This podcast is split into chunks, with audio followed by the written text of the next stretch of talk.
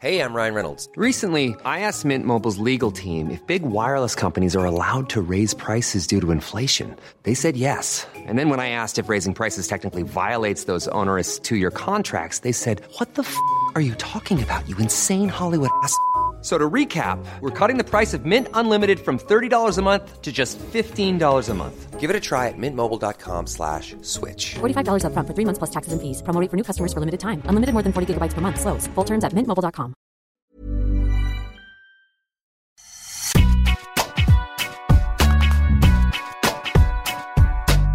Bonjour et bienvenue dans Deep Impact avec bien sûr l'inépuisable Arnaud Di Pasquale qui a montré la semaine dernière et, et durant toute la saison toute son endurance aux commentaires, en plateau pour ses analyses toujours fines. Comment ça va Arnaud? Écoute, euh, très bien. Je te remercie Antoine. J'aurais aimé l'inénarrable. J'aurais la prochaine fois l'inénarrable. J'aime bien celui-ci aussi. Je te, garde, je te garde pour le, la prochaine intro. T'es un peu le Danny Medvedev d'Eurosport, tu vois, un peu partout, euh, très endurant, enfin tout ça, on va y revenir. Et donc cette semaine, une émission spéciale Masters avec au sommaire deux sets et dans le premier un invité exceptionnel puisqu'on aura l'honneur d'avoir Édouard Roger Vasselin en tant qu'invité qui, on rappelle, finale au dernier Masters.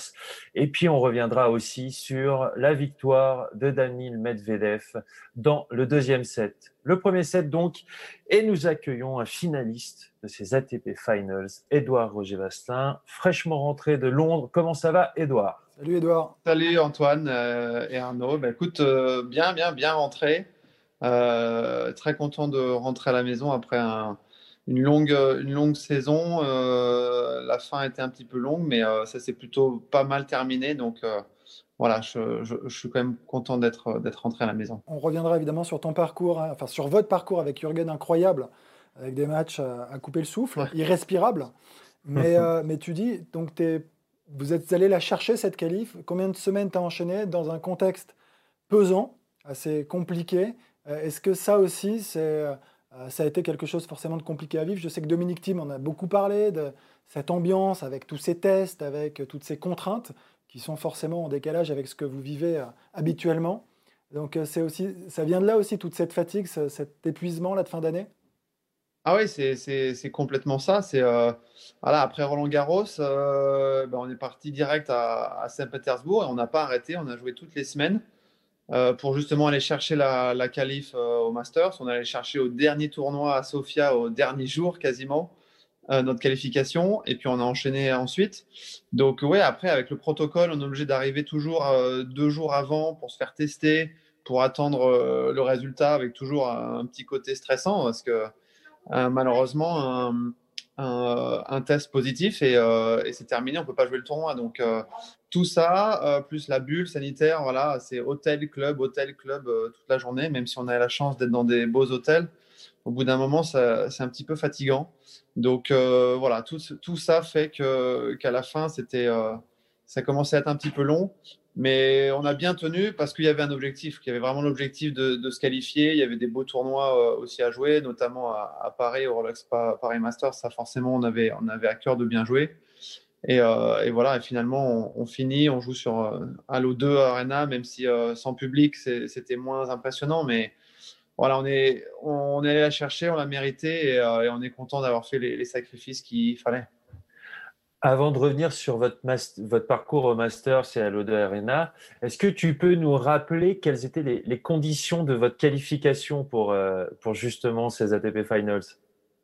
Alors ouais, euh, en sortant de, de Paris, de Paris-Bercy, euh, on perd en demi-finale. On savait que si on gagnait la demi-finale, on était qualifié. Donc bon, finalement, on perd en demi. Et là, euh, après la déception, on se dit bon bah faut aller à Sofia. Et pour aller à Sofia, il faut faire finale, finale et ça et ça sera bon. Donc bah, on n'a pas tergi- tergiversé. On a pris le, le vol le, le dimanche matin direct pour Sofia.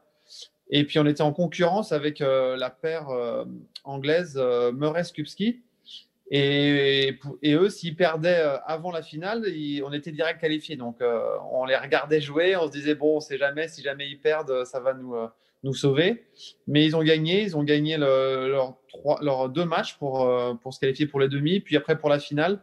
Donc, on a dû continuer pareil, faire gagner le premier tour, gagner le deuxième tour et gagner la demi pour, finalement nous qualifier officiellement. Donc, vous ne jouez pas à cette finale une fois que vous êtes qualifié. On en a déjà parlé ensemble. On ne va pas revenir sur cet épisode. Tu t'es expliqué, c'était clair. Donc, c'était pour arriver le plus tôt possible. Jürgen avait un peu mal à l'épaule. C'est ça, hein, je le rappelle rapidement. Exactement. Et c'était vraiment l'objectif était atteint. Donc, euh, voilà. Alors, après, vous arrivez. et je, me, rappelle, tu m'avais dit que la surface était très, très rapide. Ouais. Hein, et finalement, je trouve que vous êtes plutôt tous bien adaptés. Ouais, non, c'est c'était très rapide par rapport à Sofia en fait. Voilà, c'est sûr qu'en arrivant à Sofia, elle était vraiment lent, enfin lent, elle était plus lent.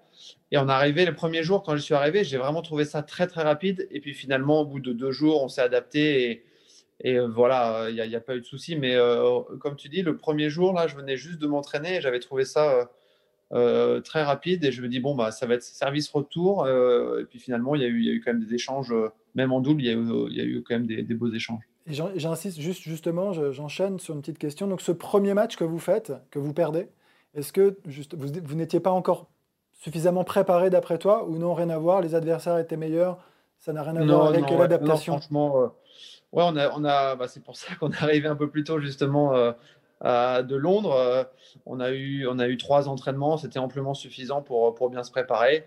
c'est vrai qu'après on a un petit peu mieux joué. Mais euh, non, non, sa première défaite, c'était pas du tout lié au fait qu'on soit arrivé, euh, en tout cas plus tard que tous les autres. Ça, c'est sûr que tous les autres étaient là depuis une semaine. On est arrivé euh, le, samedi un peu à l'arrache, mais, non, on a eu le temps de, jouer sur le terrain, de, prendre nos, repères et, on n'a juste pas été assez bon sur ce, premier, match. Tu l'as dit, il y a eu cette qualification in extremis et puis on va donc revenir sur votre parcours. Il y a eu cette défaite au premier tour. Tu faisais donc euh, équipe avec Jürgen Melzer et donc un parcours un peu dingue. Donc vous avez sauvé, sauvé 5 balles de match, je crois, lors du deuxième match de poule, c'est ça? Ouais, c'est ça. Une balle de match en demi-finale aussi, euh, vous avez été mené 7-1 dans le super tie-break. Ouais. Quand quand il, se passe ça dans une semaine comme ça un peu dingue, est-ce que euh, est-ce qu'on se sent un peu intouchable? Est-ce que est-ce que ouais est-ce qu'on se sent euh, est-ce qu'on se dit il peut rien nous arriver? Bah on n'y a pas trop pensé parce que finalement euh, on a joué quasiment euh, presque tous les jours, tous les deux jours et puis après on a enchaîné le dernier match de poule, la demi et la finale en enchaînant. Donc on n'a pas vraiment eu le temps de de vraiment y penser. Et puis surtout, euh, bah, on sait comment ça va en double, euh, enfin, surtout en double. D'un jour à, l'autre, on peut gagner un match en se des balles de match. Le lendemain, euh, on pourrait perdre un match en ayant des balles de match, tellement les équipes sont proches et ça se joue vraiment à, bah, on le voit, à un ou deux points. Donc voilà, on se dit, bah, on, allait, on allait chercher cette qualif le dernier jour. là, il se passe un peu des trucs de dingue. Donc, bon, on était sous une bonne étoile, tout simplement, même si on, n'a pas, pas démérité. On allait chercher nos, nos, matchs quand même, mais euh, euh, voilà, on a, on a su rester, euh, rester solide, s'accrocher malgré, bah, malgré le 7 de retard, malgré un 7-1 de retard dans son break. Et on n'a pas lâché, on a réussi à faire tourner les matchs. Donc, un peu une bonne étoile et puis un petit peu, de, un petit peu grâce à nous aussi, hein, on est quand même allé, chercher les matchs. Il y, a, ce parce que attends, on, parle des matchs où vous sauvez des matchs où vous sauvez des balles de match, mais il y en a quand même un, et c'est le dernier qui est qualificatif, finalement celui-ci, où vous devez gagner absolument en 2-7 pour vous qualifier. Ce qui est énorme. Moi, j'ai commenté 4 de vos matchs, donc euh, j'étais à fond dedans. Et tu, vous vous faites breaker ah, très rapidement. C'est-à-dire que je crois qu'il y a, en gros, il y a 2-1 break et vous courez, vous courez derrière le score. Et on ne sait pas, mais moi en tout cas, je t'assure que je ne sais pas si vous, vous saviez qu'il avait mal, qu'il était un peu blessé. On savait qu'il était allé voir le médecin avant, si j'ai bien compris. Mais dans le jeu, est-ce qu'à ce, moment-là, vous avez l'impression, honnêtement, d'avoir un joueur blessé en reste qui sert un peu moins fort que d'habitude? Est-ce que vous savez Est-ce que vous vous dites, euh, on s'accroche parce qu'il peut se passer un truc? Vous y pensez ou pas? Vous êtes juste dans votre match et, vous vous dites, qu'il faut débraquer uniquement et, gagner ce set? Alors, bah, c'est assez marrant parce que moi, je l'ai vraiment vu dès le début. Quoi. Dès le début, j'ai vu qu'il y avait un truc qui n'allait pas. Euh, euh, et, par contre, Jürgen, il, il, était dans son match et il ne le voyait pas du tout. Donc, j'ai pas voulu lui en parler pour pas essayer de, stresser ou, que ça se passe mal. Mais moi, je l'ai vu tout de suite et je me suis dit bon, ils doivent jouer euh, tranquille, ils sont déjà qualifiés. Bon, euh, voilà, ça peut se, ils vont pas forcer forcément. Je savais qu'il était allé chez le kiné aussi, euh, chez le docteur. Je savais qu'il nous fallait gagner en 2-7. Donc, bon, je restais dans mon match. Je dis bon, si on est solide vraiment, j'ai pas l'impression qu'ils vont être surmotivés pour pour nous coller de 7. Donc, si on est vraiment solide, si on joue bien, il y a moyen de, de, passer. Quoi. Et là, on se retrouve, comme tu dis, breaké dès le début. Et je sens le truc arriver. Je dis non, mais on va, on va, pas, on va pas y arriver. Alors que finalement, il y avait tout pour, euh, pour que ça se passe bien. Et il y a 5-4 30 ans, on est à deux points de, de, de, de perdre, enfin de perdre, de ne pas se qualifier. Et heureusement, on fait deux bons retours, ça se goupille bien. Et, après, bah, après il, abandonne, euh, abandonne. Mais euh, honnêtement, on était encore une fois à, deux points de ne pas se qualifier, alors que j'avais vraiment le sentiment que si on, si on passait devant euh, rapidement, c'était, euh, ça, allait, ça, allait, ça, allait, ça allait dérouler. Quoi. Donc, bon, tant mieux, ça s'est bien goupillé, mais je l'aurais eu mauvaise aussi qu'on perde le premier set et qu'il abandonne derrière, ça aurait, été, ça aurait été le pire. Ça. Il y a un moment de flottement en plus hein, derrière, parce que sur l'abandon, j'ai l'impression que personne ne sait trop qui est qualifié. C'est eh. assez marrant. Ah ben, mais là, on a paniqué parce que on gagne le match. Et puis, donc, nous, on est sûr d'être qualifiés. Et puis après, on a un doute parce que personne ne nous dit rien. Euh, on sort du match, euh, il n'y avait pas d'interview. Je pense que tout le monde a été pris de court à ce moment-là. Et donc là, on se dit, bon, on va quand même aller voir le superviseur. Le superviseur n'était pas là. Donc on a attendu pendant cinq minutes dans le, dans le bureau du superviseur à, l'attendre et pour euh, avoir l'officialisation que oui, c'est bon, on est bien qualifié. Donc ouais, il y a eu cinq minutes de flottement où on ne savait pas trop. Il y avait Bruno Soares qui était là dans le, dans le bureau qui ne savait pas lui non plus. Et donc on était on passait de bon, c'est bon, on est qualifié, on est heureux, à oulala, ça se trouve, ça va pas se goupiller comme on le pensait. Et euh, bon, finalement, rapidement, on a eu l'officialisation, donc, euh, donc ça allait. Mais c'est vrai que pendant cinq minutes, on ne savait pas du tout. Tu disais, je crois, avant le Masters, que tu n'étais pas très bien en point physiquement. Euh, tu as parlé d'une jambe en mousse, je crois, non? Ouais, bah, c'est pas, c'est, pas que cette fin d'année.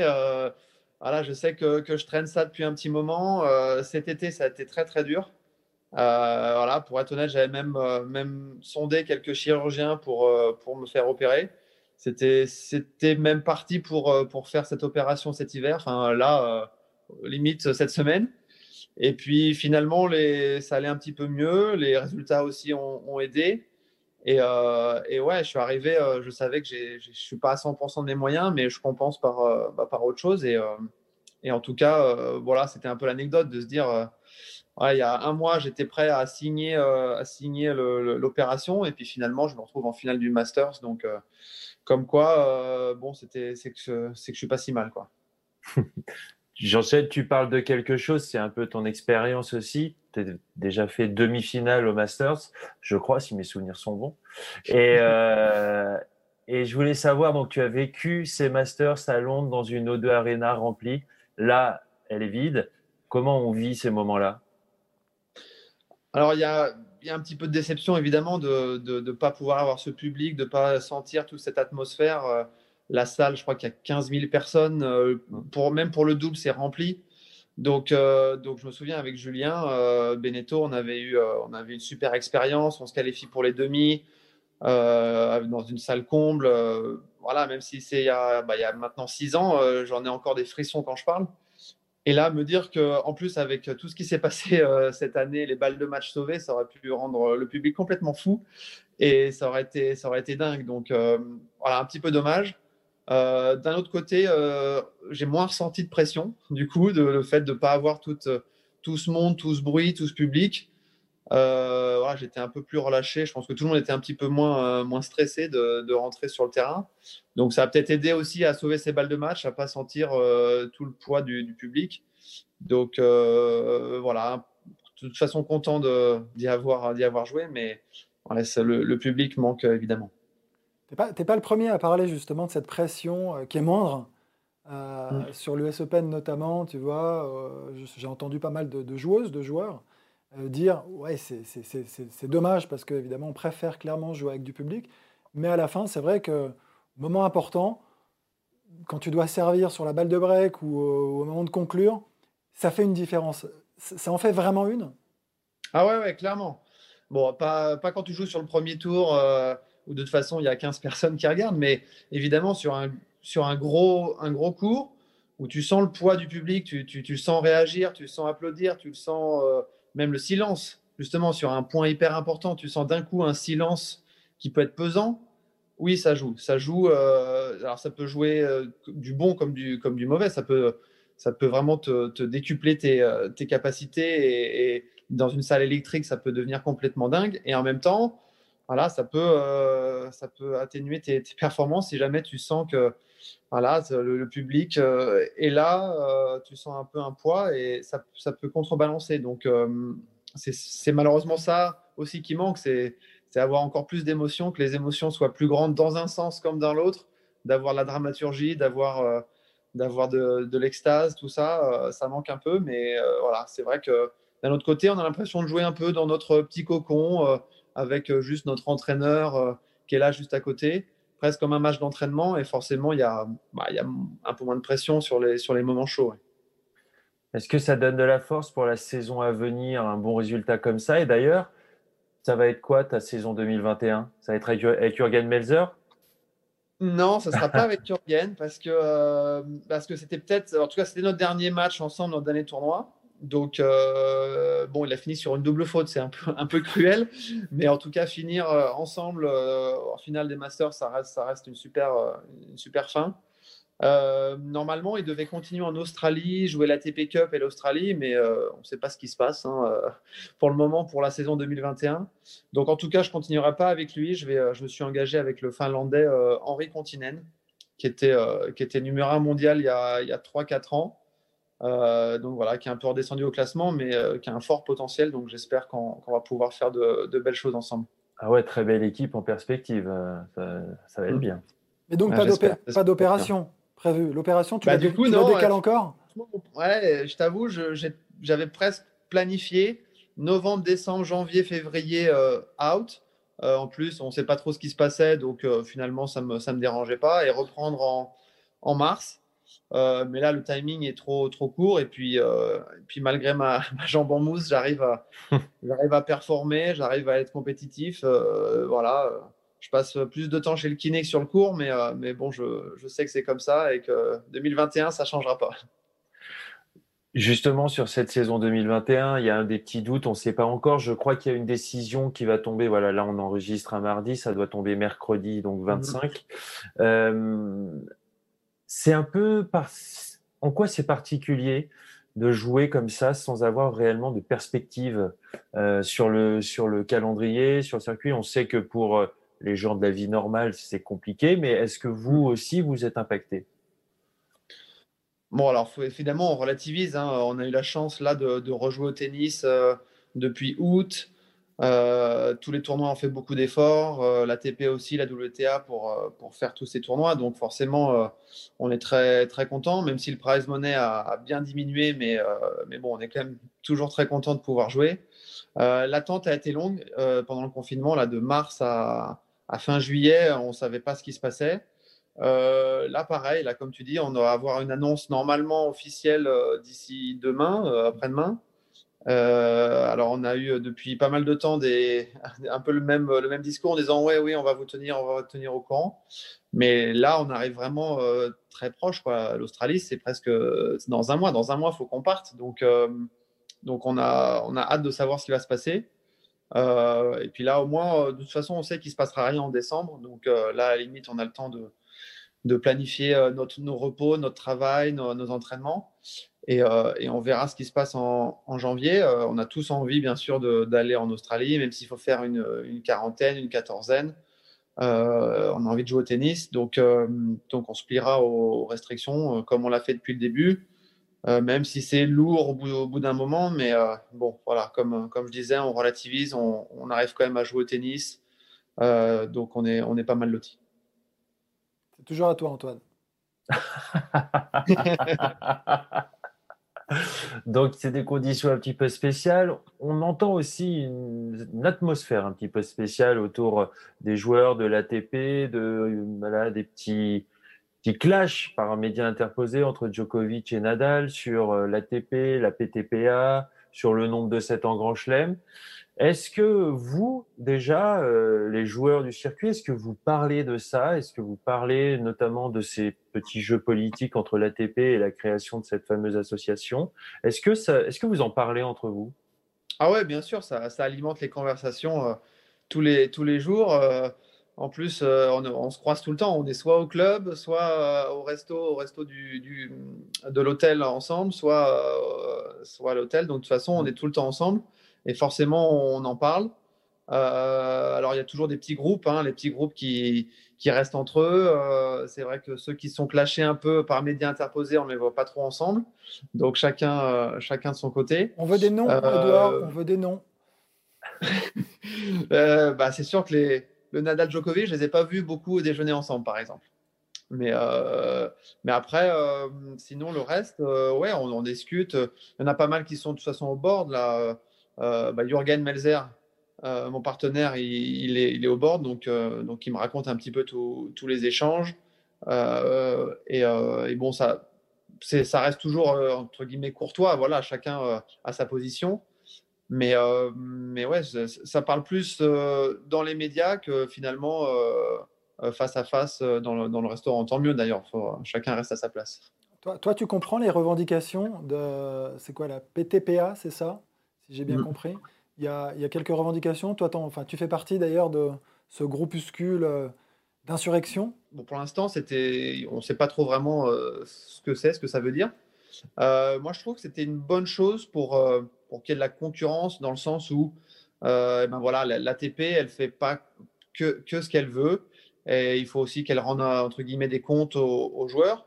Et finalement, qu'il y ait un, groupe comme ça qui, qui, se, qui se revendique et, ou qui veulent créer euh, quelque chose de parallèle, ça, met un petit peu de la concurrence et saine, et dans le sens où bah, voilà, l'ATP va, progresser, je pense. Euh, de là à se faire remplacer, j'y crois pas du tout mais en tout cas, voilà, ça va, lui permettre de, se rendre compte que bah y a, autre chose à, faire aussi, de faire mieux pour les joueurs, entre autres, et, euh, pour les tournois aussi. Mais il y a normalement. Bien, Arnaud, quand tu, quand tu lèves le doigt pour ouais, prendre la as compris ou pas C'était un petit message que je t'envoyais. non, mais tout de suite, parce qu'en fait, quand on dit les joueurs ne sont pas suffisamment entendus, il y a pourtant une représentativité des joueurs déjà. Ça veut dire quoi Qu'en fait, euh, ils ne sont pas assez nombreux, leur poids n'est pas suffisant. Il faut montrer en fait qu'ils sont plus importants en, nombre finalement. Ouais, le, clairement aujourd'hui le poids n'est pas assez important. Est-ce que c'est bien, est-ce que c'est pas bien? Là, c'est un autre débat. Mais aujourd'hui, euh, pour changer des, euh, des décisions, c'est la moitié des joueurs et la moitié des tournois. Donc, si vraiment il y a, il y a, y a, des choses où chacun a sa position, finalement, les, les, règles ne, vont jamais changer. Donc, c'est un peu ce que Djokovic et Pospisil, entre autres, euh, veulent changer, c'est voilà, eh ben, à nous d'avoir un poids plus important pour pouvoir négocier euh, les choses qu'on réclame. Euh, voilà, après, ça va dans, dans, dans, le sens des joueurs forcément. Est-ce que, est que ça peut, ça peut se, se mettre à disposition de l'ATP et que l'ATP suive un petit peu ce genre, ce genre de conseils pour dire bah, on va plus écouter les, les joueurs maintenant voilà, à, voir. Je pense que c'est un, un, peu l'intérêt, c'est de, de montrer que les joueurs ont envie d'avoir un peu plus de pouvoir sur certaines décisions et qu'ils puissent euh, l'obtenir. Il y a aussi un, autre objectif, c'est qu'il y ait plus de joueurs que, ça, que les prize money, en, gros, ruissellent plus et plus loin dans le classement. C'est-à-dire pour les mêmes les joueurs au-delà de la 100, 150e place, 200e place mondiale. C'est aussi un des objectifs, je crois. Bien sûr, bien sûr, le, il y a la pyramide évidemment, euh, d'augmenter les prize money euh, bah, dans, les grands chelems, dans les Masters 1000, etc., pour, euh, pour les, plus, les, meilleurs joueurs. Mais effectivement, la pyramide, descendre, descendre au challenger, descendre même au futur, et que ce soit une meilleure répartition. Là, ils l'ont fait parce qu'il y a eu des prize money qui ont, qui, sont, qui ont été diminués, et finalement, ils n'ont pas diminué les premiers tours. Ils ont diminué que aux vainqueurs, aux demi-finalistes. Donc, je pense que ça, c'était très, très bien. Euh, et, je pense qu'il faut continuer en cette voie pour, euh, pour, euh, pour répartir un peu mieux et un peu plus pour que le plus grand nombre de joueurs puissent vivre du tennis. Sur, les réclamations, donc les revendications, elles sont donc principalement sur la redistribution du price money, mais enfin, moi, enfin, et juste petite précision, parce qu'on a souvent tendance à parler de redistribution des price money dans les grands tournois, donc dans les grands chelems ou dans les Masters 1000, mais finalement, enfin, il me semble moi qu'on fait un peu fausse route si on revendique que ça. C'est vraiment plutôt d'essayer d'aller redistribuer sur les challengers, voire sur les futurs, pour donner une manne financière plus importante à l'ensemble des joueurs, vraiment, qui sont professionnels. Bien sûr, ouais. Ouais, ouais, non, je suis entièrement d'accord avec toi. Je crois que, après, pour l'épuiser l'argent, évidemment, elle va venir des, plus gros tournois, des grands chelems, des Masters 1000, pour après les, remettre un petit peu plus dans, bah, dans à l'ATP et l'ATP dans les challengers ou dans les futurs. Je pense que l'objectif prioritaire, c'est ça, récupérer un peu plus d'argent des gros tournois et pour après les redistribuer euh, un peu partout. Je ne pense pas que ce soit que pour, enfin j'espère, que ce soit pas que pour, euh, pour augmenter les prize que sur les grands chelems, que sur les Masters 1000. J'espère que c'est aussi pour pouvoir aider bah, les 250, les AP 250 et comme tu dis, les challengers, voire même les, les futurs ensuite. L'un des outils, parce que j'ai discuté ce week-end avec euh, Mathias Bourg, qui est un joueur qui pourrait être concerné par ces, par ces, par ces mesures. Et l'un des objectifs aussi, c'est que ça pourrait toucher les grands chelems, mais notamment au niveau des qualifs. Et comme les joueurs qui jouent les qualifs sont des joueurs qui sont entre grosso modo la 250e place et la 100e place mondiale, euh, que les prize money augmentent drastiquement dans ces, lors de ces tours-là, d'un, ça, ça, ça, justifierait voilà, que leur participation ben voilà, soit rétribuée à sa juste valeur parce qu'on sait que ces joueurs-là sont des vrais professionnels. Quand tu joues les qualifs de Grand Chelem, tu es un professionnel du tennis, tu t'entraînes 6 heures par jour, tu veux aller plus haut, tu as une structure d'entraînement. Donc, donc voilà, je crois que c'est aussi une des, une des mesures qui a envie d'être utilisée. Ouais, non, tu as entièrement raison. C'est vrai que ce serait le, presque le plus simple, c'est que d'augmenter les prize money pour redistribuer dans les qualifs euh, et puis enlever peut-être euh, un petit peu au vainqueur du, du Grand Chelem tu lui enlèves, euh, tu enlèves euh, je sais pas, 100 000 et tu les redistribues, euh, tu les redistribues dans les qualifs et tout le monde sera, sera, très content, je pense. Écoute, ça me paraît bien pour finir ce premier set. Est-ce que tu veux bien rester avec nous pour un deuxième set sur Daniel Medvedev? Je crois que tu aimes bien ce joueur, Edouard. Ouais, avec grand plaisir, avec très grand plaisir. Alors c'est super sympa. Retour donc sur cette magnifique victoire du Russe Danil Medvedev, vainqueur donc de la dernière édition des ATP Finals à Londres, puisque l'an prochain, on se rappelle que le tournoi déménage à Turin. Euh, une petite stat pour commencer et pour euh, raconter un peu euh, l'exploit que Danil Medvedev a, accompli. C'est le sixième joueur de l'ère européenne à avoir fait le doublé Bercy Masters après Becker, Sampras, Federer, Djokovic et Murray ça pose un homme de faire partie de, ces joueurs-là. 10 victoires de rang euh, donc en deux tournois, 7 victoires sur le top 10 battues en 19 jours. C'est plutôt pas mal, mon Deep, non? Ouais, ouais, ouais, j'attendais une réaction d'Edouard, mais en effet, et puis je crois que c'était, je crois que c'est jamais arrivé sur le Masters, qu'un joueur batte les numéros 1, 2 et 3 mondiaux. Donc la même semaine. Euh. Ouais, ça, ça, ça, donne le ton, ça plante un peu le décor, comme tu le dis. Ouais, moi, je, je l'ai trouvé en progression constante. Euh, il s'est adapté à chaque fois à ses adversaires. C'est aussi le propre de son jeu, certainement. Euh, on pouvait dire qu'il avait déjà très bien joué l'année passée. et que finalement, c'était la question, c'était de savoir s'il avait progressé ou pas, ou est-ce qu'il était revenu à son meilleur niveau. Moi, je crois qu'il a progressé et qu'il a fallu digérer et stabiliser et renforcer un petit peu justement ses qualités. Et euh, il a montré là, euh, sur tous ces matchs, à quel point il était redevenu fort, mais, mais avec, je trouve, euh, des choses supplémentaires dans son jeu. Mais j'aimerais entendre Edouard qui, lui, hein, l'a vu jouer peut-être de très près. Tu as regardé quelques-uns de ces matchs au bord du cours? Alors, j'ai regardé du bord du terrain la finale, ouais. Je me suis dit, bon, malgré la défaite de, de notre double, je dis, bon, il y a la finale là, ça vaut le coup d'aller assister. Euh, j'ai pas eu de problème pour trouver un siège. Donc, du coup, euh, j'étais vraiment au bord du terrain. Euh, et, ouais, ça m'a vraiment impressionné. Ça m'a vraiment impressionné la manière dont il a réussi à changer, à tourner un peu le match en sa, en sa faveur, en, en, changeant un petit peu de tactique aussi, mais en, jouant mieux, en jouant encore plus intelligemment et en faisant douter Tim, alors que pendant un set et demi, on avait l'impression que c'était Tim qui était au-dessus. Il disait bon bah voilà, s'il si, gère bien ses émotions, ça va, ça va finir en 2-7. Et comment il arrive à, à changer ça, c'était beau. Franchement, c'était beau. J'ai kiffé regarder la, la, finale.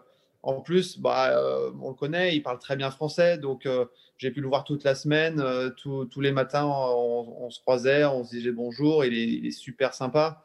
Donc ça, ça, augmente encore plus la, sympathie que j'ai pour lui. C'est que en plus d'être un excellent joueur de tennis, il est, il est très, très gentil euh, en dehors. J'ai une question euh, que j'ai envie de poser à vous deux, c'est comment, parce qu'il a, il a fait le coup en demi-finale contre Nadal, puisqu'on rappelle qu'il remporte le match alors que Nadal mène un set, un break sert pour le match. Il arrive aussi à renverser la vapeur contre Dominique Thiem. Donc, c'est deux joueurs qui, physiquement, ok, d'accord, dépensent beaucoup d'énergie, mais sont plutôt solides. Mentalement, c'est pas des perdres de l'année, puisque ils ont montré par leur, par leur carrière et leur palmarès qu'ils savent gérer des moments difficiles. Avec quoi, précisément, il arrive à retourner ces matchs-là? Bah, c'est, une excellente question. Hein. Honnêtement, euh, je pense que euh, au fond, il y a peut-être que lui qui pourrait vraiment y répondre. Après moi, de l'extérieur, j'ai le sentiment que déjà, il, panique pas. bien qu'il soit mené un set, un break, comme tu dis, il était, il est, pour le match Nadal. On sent pas vraiment de, panique extérieure. À l'intérieur, ça doit peut-être bouillonner, mais de l'extérieur, on sent qu'il fait son truc, qu'il va continuer qui va peut-être même encore élever son niveau, qui va, et qui va, qui va garder son cap. Et une fois qu'il a réussi à passer ça, j'ai l'impression que, que, ça a basculé d'un coup, que d'un coup les, les, doutes sont passés chez Nadal euh, et que c'est lui qui a, gagné un peu ce combat psychologique. Et après, c'est lui qui était peut-être un peu plus relâché et il jouait mieux et, il, a pris, il a pris les devants. Euh, les comme ça. En fait, moi j'ai le sentiment euh, que c'est un gars qui a une confiance insoupçonnée. En fait, c'est c'est-à-dire que quand, quand il a cette confiance, justement, glanée, propre, chère à Antoine Beneteau, sur le Rolex Paris Masters, quand il arrive donc au Masters derrière à Londres, et j'ai fait, j'ai interviewé justement Gilles Servara, tu le sentais, tu le sentais vraiment serein. Je sais pas comment dire. On sentait quand même que son jeu était très installé. Alors oui, il y a beaucoup de victoires, mais bon, il va jouer les, meilleur joueur du monde quand même, donc on passe un cran au-dessus, il va devoir les enchaîner. Et en fait, euh, moi, son jeu, il est follement exigeant parce que, parce que en fait, euh, il ne fait pas le coup, enfin, en dehors du service où il est capable quand même de, mettre des ailes, c'est de, plus en plus, il sert très bien. Mais en revanche, après, du fond, c'est quand même un travail de longue haleine. Il, est, il, faut, il faut essayer justement de faire dérailler ses adversaires. Donc il y a la dimension psychologique et tactique qui est omniprésente. Donc mm. c'est fou. C'est que c'est pas un joueur qui a un coup euh, hyper percutant. Oui, il enfonce ses adversaires, mais il contre, il est là, il est là. Couverture de terrain monumentale, 1m98, mm. l'Albatros, injouable. Donc ça, c'est. J'imagine que quand tu es en face, tu dois te dire, mais qu'est-ce qui se passe? Normalement, les grands comme ça, ils se prennent les pieds dans le tapis, il va, bien finir par trébucher. Et il a progressé, je trouve, en course vers l'avant. Donc en fait, son intelligence, je pense qu'il est hyper intelligent. Une intelligence de jeu pareil, dingue. Parce qu'il n'y a pas une amortie sur laquelle il se fait avoir, pratiquement, alors qu'on a le sentiment qu'il est loin de sa ligne. et en fait, euh, il y a un moment où, quand, quand, il prend le dessus, je pense que tu, quand tu es en face, tu dois, tu dois avoir un mur et tu te dis Ok, très bien, comment je fais? Qu'est-ce qui se passe? Mm. Comment je vais lui passer dessus? Comment je vais repasser devant? Et, Nadal et, euh, et Dominique Thiem, on a eu exactement, comme le disait Edouard, cette sensation. Ils sont devant pendant un 7,5. Attends, ça se joue. Les deux matchs, ça se joue à rien. C'est-à-dire que Thiem, euh, il y a une, balle qui glisse dans le couloir, il la met dedans, et eh, ça fait 2-7, hein, tu vois Mais ça fait partie du jeu, il est là, il le gêne d'une manière ou d'une autre, et il prend le dessus sur un ou deux points. Et il le sait, et il est là. Alors que beaucoup d'autres n'y auraient peut-être pas cru jusque-là, auraient peut-être un peu fléchi, auraient baissé un peu d'un cran. Et, euh, derrière, c'est presque lui qui prend, comme le disait Edouard, l'ascendant, et puis il ne les lâche plus, il est devant. Alors que, comme je le disais, j'ai bien aimé, on n'aurait pas pu miser un copec sur les, les copecs, le centime du rouble. Moi, c'est ce que c'est ce que j'aime bien. Euh, tu dis parle de cette balle, euh, je crois que c'est à 3 partout, 30-40, où il va sauver une balle de break, il fait service volé sur deuxième balle, donc a un petit grain de folie. Là, il fait une volée qui est rétro, un peu improbable. Et là, Tim, effectivement, glisse cette, euh, cette balle dans le couloir. Bon, là, j'ai dit, je regardais le match avec quelqu'un, tu vas voir, c'est le tournant du match, chose qu'on dit à chaque fois qu'il y a un point de ce genre. Euh, on, donc, du, coup, on a, on, a, on a raison une fois sur dix. Donc là, c'était cette fois-ci. Mais moi, ce que je trouve dingue, c'est ce mélange subtil entre cette folie-là et en fait cette froideur qu'il faut avoir, en mon sens, pour développer ce type de jeu, ce, cette espèce de calme, pour être euh, juste tactiquement, pour pas faire la faute, pour tenir j'ai l'impression qu'il faut avoir une espèce d'encéphalogramme plat. Et lui, il arrive à gérer des moments de forte émotion et à quand même exprimer ce jeu-là. Je trouve ça quand même très, très fort. C'est là-dessus que c'est très impressionnant. C'est que que l'extérieur, euh, effectivement, il, il, on ne le voit pas trop s'extérioriser. Euh, même là, quand il gagne le Masters, c'est presque un génie de, la réaction qu'il a. Ouais. Et, euh, et, en même temps, son, jeu, comme tu disais, il y, a des, moments un petit peu de folie où il, fait des choses assez, assez incroyables, même tactiquement, techniquement aussi tout ça, tout ça c'est son personnage et c'est d'ailleurs pour ça que, bah, que moi j'adore et je connais beaucoup de monde aussi euh, qui l'aime beaucoup parce que ça dégage quelque chose d'assez nouveau et, euh, assez, marrant et surtout euh, super fort. Quoi. Bon, juste pour. S'il n'avait pas remporté ces deux tournois à la suite, il aurait, il aurait fait quand même une saison moyenne pour lui par rapport à, celle de 2019. Là, il finit quand même donc avec un titre Masters 1000 et un titre Masters. apparemment, il y a eu une remise euh, en question juste avant Bercy avec son coach euh, Gilles Servara, une discussion dans les vestiaires. Enfin voilà. Est-ce que euh, j'ai envie un peu qu'on se projette sur 2021 Est-ce que Daniel Medvedev va faire partie Et je pense qu'on connaît la réponse, mais est-ce qu'on ne souhaite pas qu'il aille encore plus loin en Grand Chelem et que déjà est-ce qu'il est, est, est capable dès l'an prochain selon vous, d'aller faire ce qu'a réussi à faire Dominique Thiem cette saison? Edouard Ah oui, je pense oui. Je pense oui. Euh, euh, il y a peut-être le cœur aussi qui parle, parce que comme vous l'avez compris, euh, je l'aime beaucoup, je l'apprécie beaucoup. Et, franchement, s'il y a un nouveau là, des, qui arrive, qui, doit gagner, moi j'aimerais beaucoup que ce soit lui. et puis il l'a prouvé évidemment qu'il a les capacités techniques, physiques, émotionnelles aussi pour, aller chercher des gros titres. Donc, euh, ouais, pourquoi pas, euh, pourquoi pas dès l'Australie, euh, aller, chercher, aller chercher le premier titre qui lui manque. je mettrais un, petit copec, moi. Voilà. Est-ce que tu crois, je rebondis un petit peu là sur ton propos, parce que je crois qu'il y a 15 grands chelems sur 16, c'est ça, qui ont été gagnés par, par les trois. Ouais. donc, le seul qui a été remporté par Dominique Thiem face à Zverev à l'US Open, on peut considérer que les trois n'y étaient pas. Disqualification de Djokovic, on va considérer. Il y en a un qui s'est auto-sorti. Voilà. Donc, euh, on parle, on est dans une étape un peu où on se dit est-ce que c'est pas la passation euh, de pouvoir euh, Mais est-ce qu'il n'y a quand même pas une différence entre gagner des matchs en 2-7 gagnants gagner des matchs en 3-7 gagnants Donc, entre un Masters, même si c'est monstrueux ce qu'il a fait, encore une fois, on ne revient pas sur son hyper, sur sa performance majuscule, mais entre le Masters et les grands chelems. Oui, si, tu as, raison. Je te dis, c'est le cœur qui a parlé un petit peu trop vite. Et, finalement, euh, oui, à leur top, même s'ils commencent à avoir un peu, un peu d'âge, mais euh, euh, intéressant de voir le retour de Federer. Et, puis Rafa sur terre, je pense qu'il en a encore un, ou deux devant lui à Roland Garros.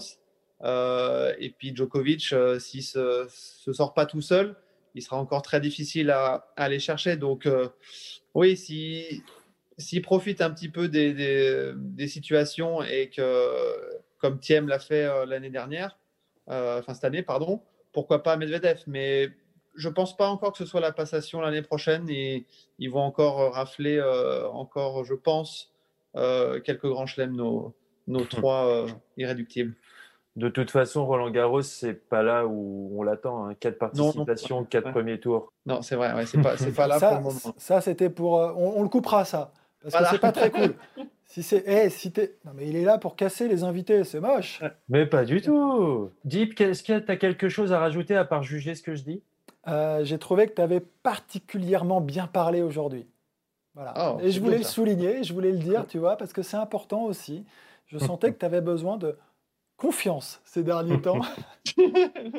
voilà, écoute, on se charrie un peu, ça chambrouille. Ça chambrouille. Ouais, c'est bon enfant, c'est bon, enfant. une bonne ambiance, c'est agréable. C'est bonne ambiance. C'est ça. Non, écoute, non, non, le féliciter une dernière fois. Moi, j'ai commenté quatre matchs. Je me suis régalé. C'était un vrai plaisir euh, pour ses rebondissements, pour ses petites balles de match sauvées, pour ce set un peu bizarre euh, avec un granuleur, franchement, que moi, j'ai pas vu euh, arrêter. Enfin, je l'imaginais pas du tout. Et je t'avoue, voilà, jusqu'à 5-5 au super tie-break de cette finale, je me suis dit, là, c'est terminé. Ils peuvent plus perdre. Je, je, je me disais, ce n'est pas possible. Et et malheureusement, un petit fléchissement quand même. Alors évidemment, les adversaires étaient très bons, certes, mais je pensais que vous, étiez devenu un peu grâce à tout ça presque invincible. Tu vois, c'était un peu la, belle histoire obligatoire. Ouais, c'est dommage. Pas, ça s'est pas terminé euh, terminer comme, comme ça. Mais euh, bon, malgré tout, voilà, ça, c'était une bonne, euh, c'était une très belle semaine de toute façon. en tout cas, merci beaucoup, Edouard. Effectivement, encore bravo. Je suis pas très objectif parce que on a vécu certains grands moments en double ensemble. Donc, j'étais très heureux de voir la, semaine que vous avez faite. Donc, encore bah, bravo. Tout le meilleur pour ta saison en 2021. On espère que ta jambe en mousse te laissera le plus tranquille possible.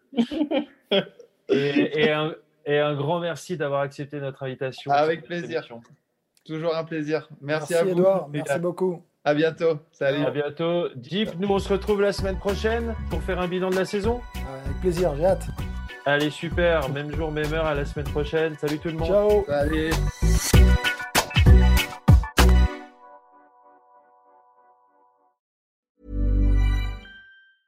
Planning for your next trip?